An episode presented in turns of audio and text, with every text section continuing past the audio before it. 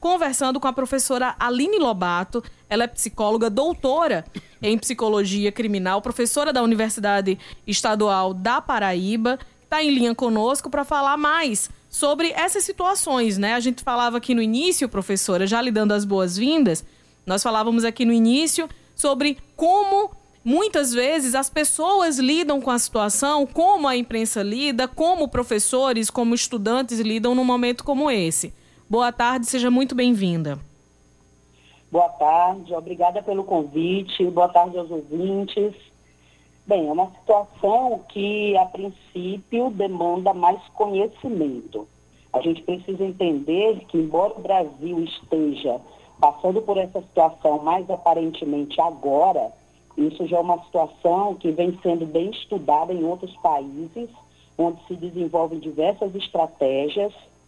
E, por exemplo, no Brasil, a gente pensa que são coisas raras e não é tão raro assim. Se a gente pega as estatísticas, os estudos, por exemplo, dos Estados Unidos, da Inglaterra, de outros lugares onde eles já vêm trabalhando com isso, desde o ataque de Columbine em 1999, né, eles já têm umas estatísticas bem interessantes que a gente precisa começar a ter esse conhecimento, arquivar esses dados e trabalhar diante desses fatos. Por exemplo, não é uma coisa rara. No ano de 2022, tiveram nos Estados Unidos 43 mil crianças expostas aos ataques. Dessas, só no ano de 2022, já tem, é, foram registradas 36 mortes. Então, não é uma coisa tão rara quanto o que a gente pensa já a priori é necessário desenvolver esse conhecimento é, estatístico, esse trabalho junto ao setor de inteligência para identificação. Para você ter uma ideia, um outro dado que é muito interessante é que quase a totalidade dos agressores passaram mensagens antes né, dos ataques, mensagens e imagem sobre os ataques. Então a gente não deve desconsiderar essas ameaças que estão aparecendo aí o tempo todo em banheiros de escola, né, em, em WhatsApp, grupos de WhatsApp, onde os, os possíveis, né, potenciais agressores, eles ameaçam, tá? Então, o que já se sabe é que quase a totalidade deles realmente faz essa, essas ameaças antes do cumprimento do ato, antes do ato se consumar, tá? Então, primeiro de tudo, conhecimento para poder entender os sinais. É uma coisa importante. O Brasil precisa avançar nesses estudos, nessa estatística, é, com relação a esses ataques e com relação ao perfil comportamental desses indivíduos, para não subestimar a capacidade né, de um problema seríssimo, inclusive porque se sabe que é um problema epidêmico. Ou seja, quando começa um ciclo desse, a tendência de que vários outros ataques vão ocorrer, que é o que a gente está vendo agora aqui no Brasil. Nesse, nesse ponto de acontecer um caso e outros poderem acontecer, ou pelo menos ameaças de que outros ataques aconteçam, que é justamente isso que a gente vem acompanhando nesse momento, né? É, infelizmente, muitas informações, até a maior parte delas falsas, circulando e gerando um caos. Esses demais ataques que acontecem, eles, eles são empoderados de alguma forma com a divulgação do que, foi, do que já foi realizado anteriormente? Ou tem uma, é. uma grande organização por trás, dentro das pesquisas que já foram realizadas? É, o que acontece tem a questão do efeito contágio. Né? Então tem que ter cuidado com isso, porque o que eles, o que eles pretendem no final é dar é, notoriedade a si próprios e aos seus grupos. Então, o efeito contágio está relacionado a isso. Então a gente precisa separar as coisas. Não é que não se possa discutir isso, a sociedade, a imprensa, os, os setores de segurança pública. Não, muito pelo contrário.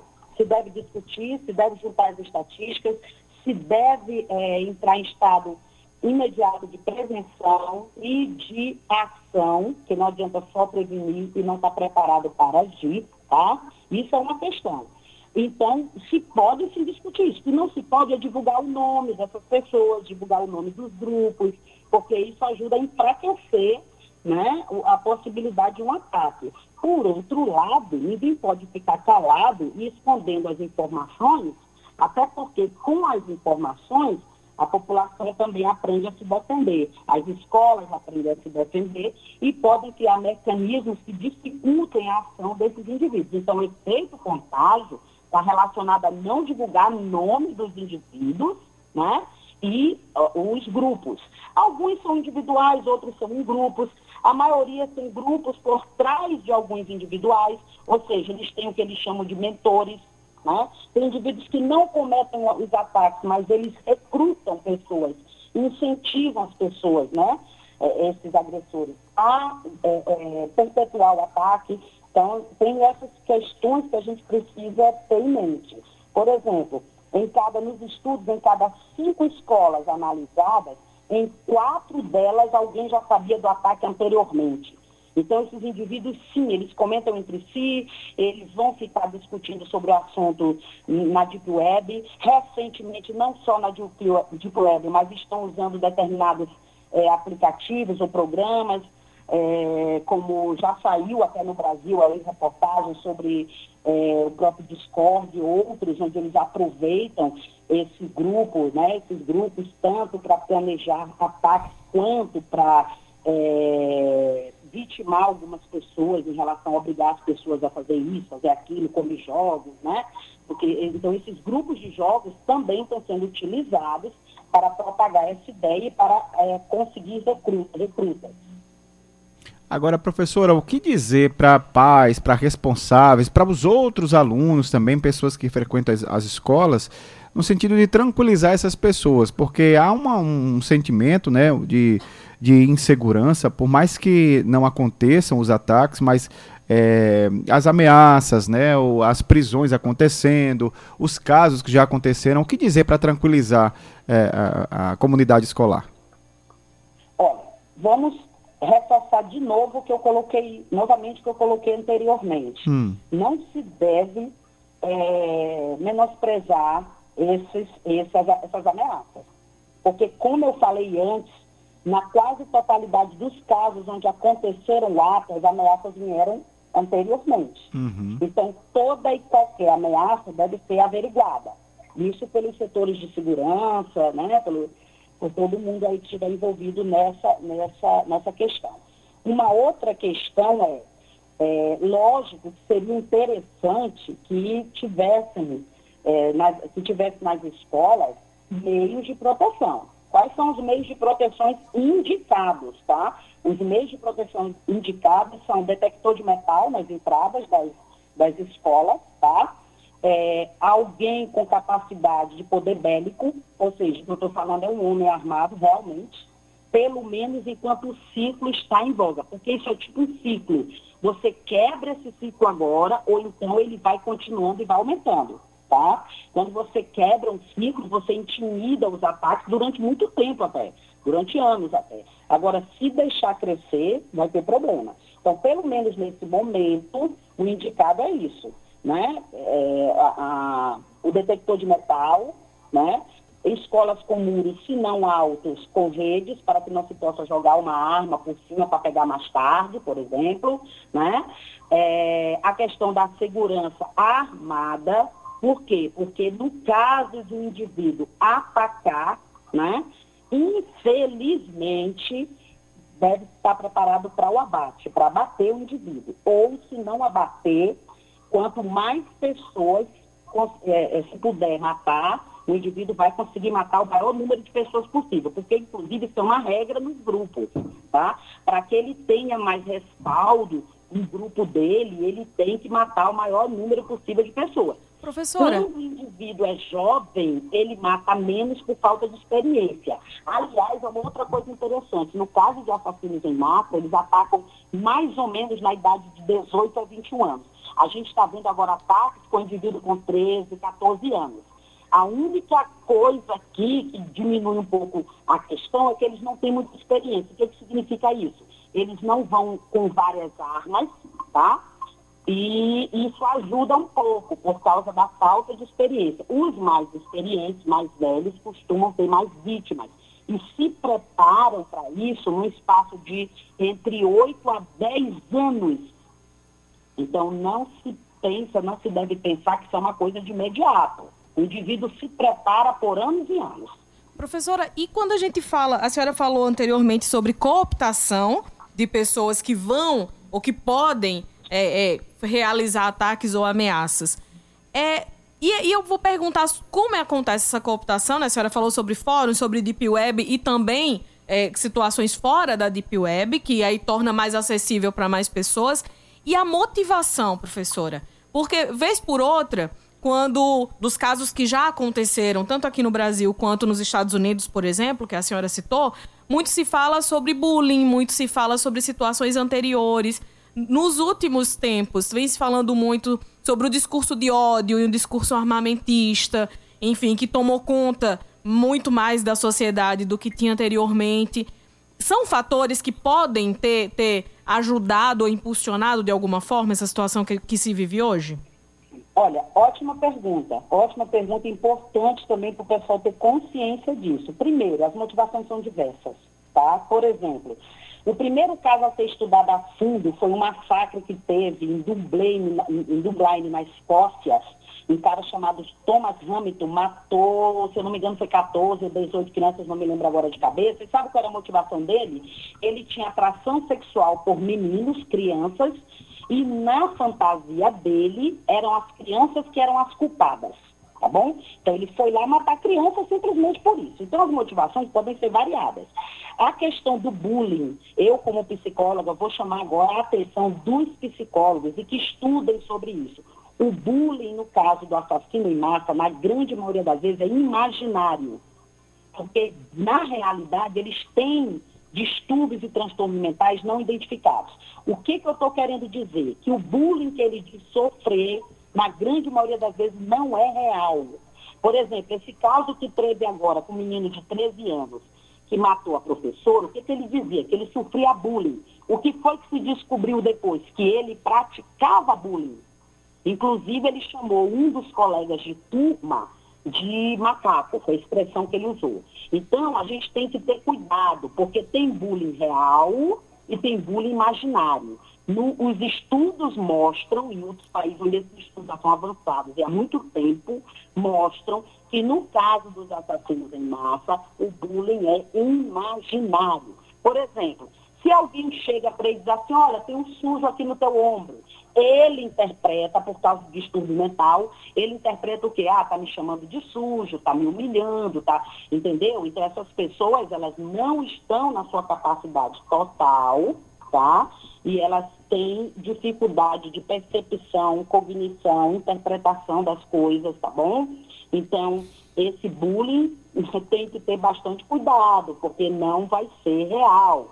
E os, as motivações podem partir de várias situações. Às vezes está com problema dentro de casa, às vezes não está com problema nenhum, tá?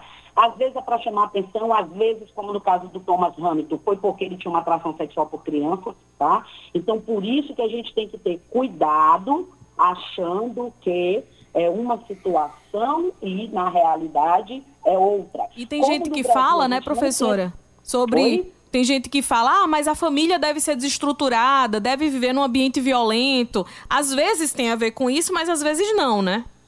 É, às vezes não tem a ver, às vezes não tem a ver com isso, por quê? Porque distúrbios mentais, problemas mentais podem ser inclusive biológicos, fisiológicos, pode ter esses fatores, fatores hereditários.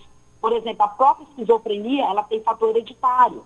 Então, muitas vezes o indivíduo tem uma vida social, vamos dizer assim, boa, regrada, mas ele tem um distúrbio é, vindo da sua questão hereditária.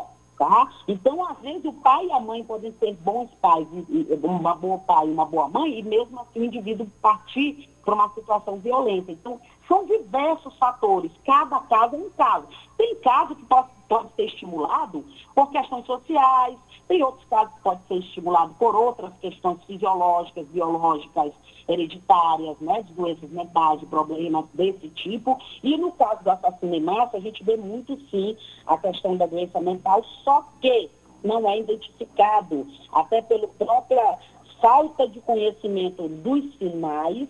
Muitos desses indivíduos, eles mostram sinais bem mais cedo, mas as pessoas não percebem ou acreditam que não é, não é importante. Aí quando é lá na frente, ele vai e parte para o ato. Como eu falei, A maioria dos assassinos em massa, eles passam de 8 a 10 anos pensando, do momento em que ele pensa na ideia até a execução, pode passar de 8 a 10 anos.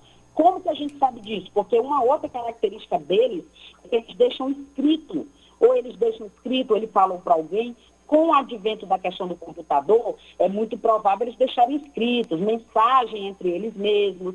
Na época, antigamente, né, eles, eles deixavam escrito em diários. Então, não é uma coisa que aconteceu agora. Por exemplo, o menino de 13 anos, a carta que ele deixou para a mãe e para o pai, o que foi que ele colocou? Ele colocou desde os 11 anos que eu estou planejando isso. Então, fazia dois anos que ele planejava, porque no caso, ele tem 13 anos. Se ele tivesse 18, 20, 21 anos, que é o mais provável, né? Que, que é, geralmente a maioria dos casos acontecia na cidade, agora que está mudando um pouco, então você vê aí que eles planejam antes, bastante tempo antes. E como a, impre a imprensa, né, como jornalistas podem. É, qual o papel da imprensa numa situação como essa? Nos casos que, que a senhora já estudou de outros países ou aqui do Brasil? A gente vem acompanhando uma mudança na postura da imprensa nacional, no caso de não dar o nome, não, não mostrar o rosto, uma questão ética, né? um cuidado ético ali, justamente para não ter o efeito de incentivar outras pessoas ou de, de tornar aquela pessoa um ídolo para alguém. É, a imprensa ela pode ajudar Claro, evitando o efeito contágio, vou repetir, o que é o efeito contágio? Não divulgar o nome, não divulgar os grupos, isso aí a imprensa deve, claro, ter cuidado com isso. Num outro sentido, a imprensa deve sim abordar o assunto até para solicitar a, a, aos estados, aos governadores, aos prefeitos, às pessoas envolvidas em segurança pública que tomem medidas necessárias tá?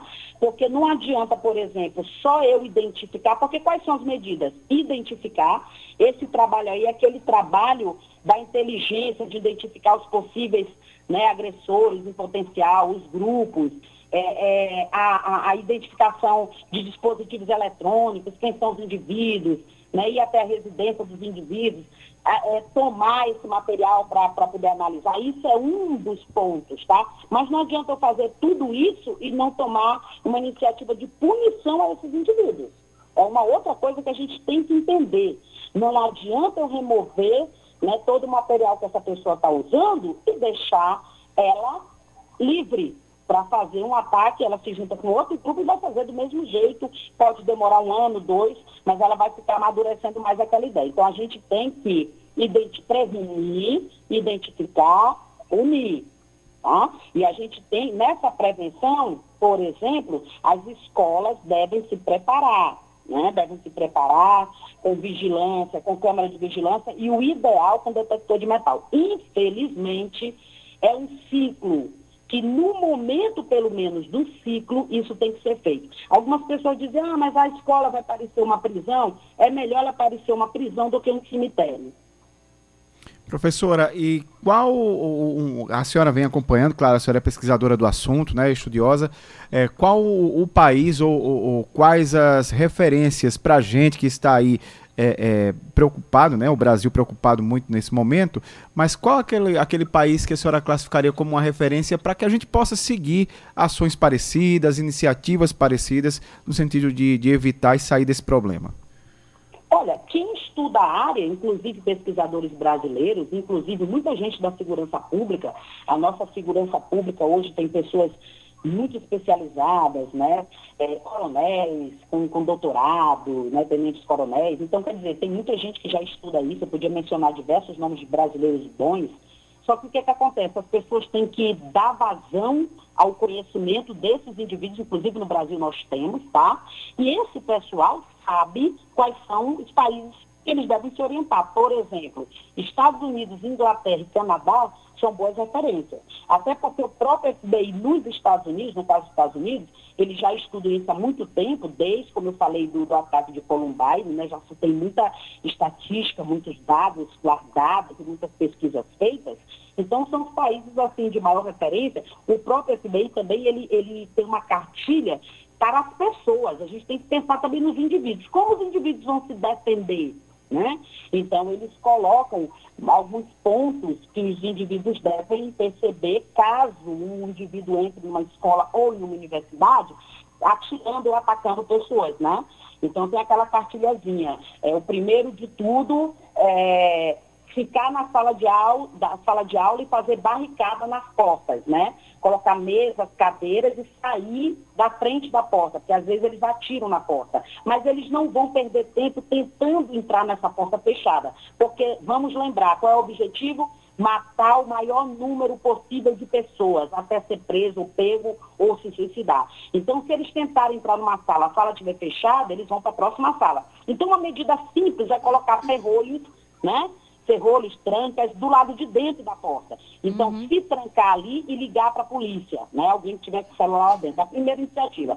A segunda, se você estiver num pátio ou num lugar onde não tem onde você se trancar, é você sair para o lado oposto ao lado do agressor, procurando uma, uma, uma porta de saída alternativa, né? Então, lado oposto ao agressor.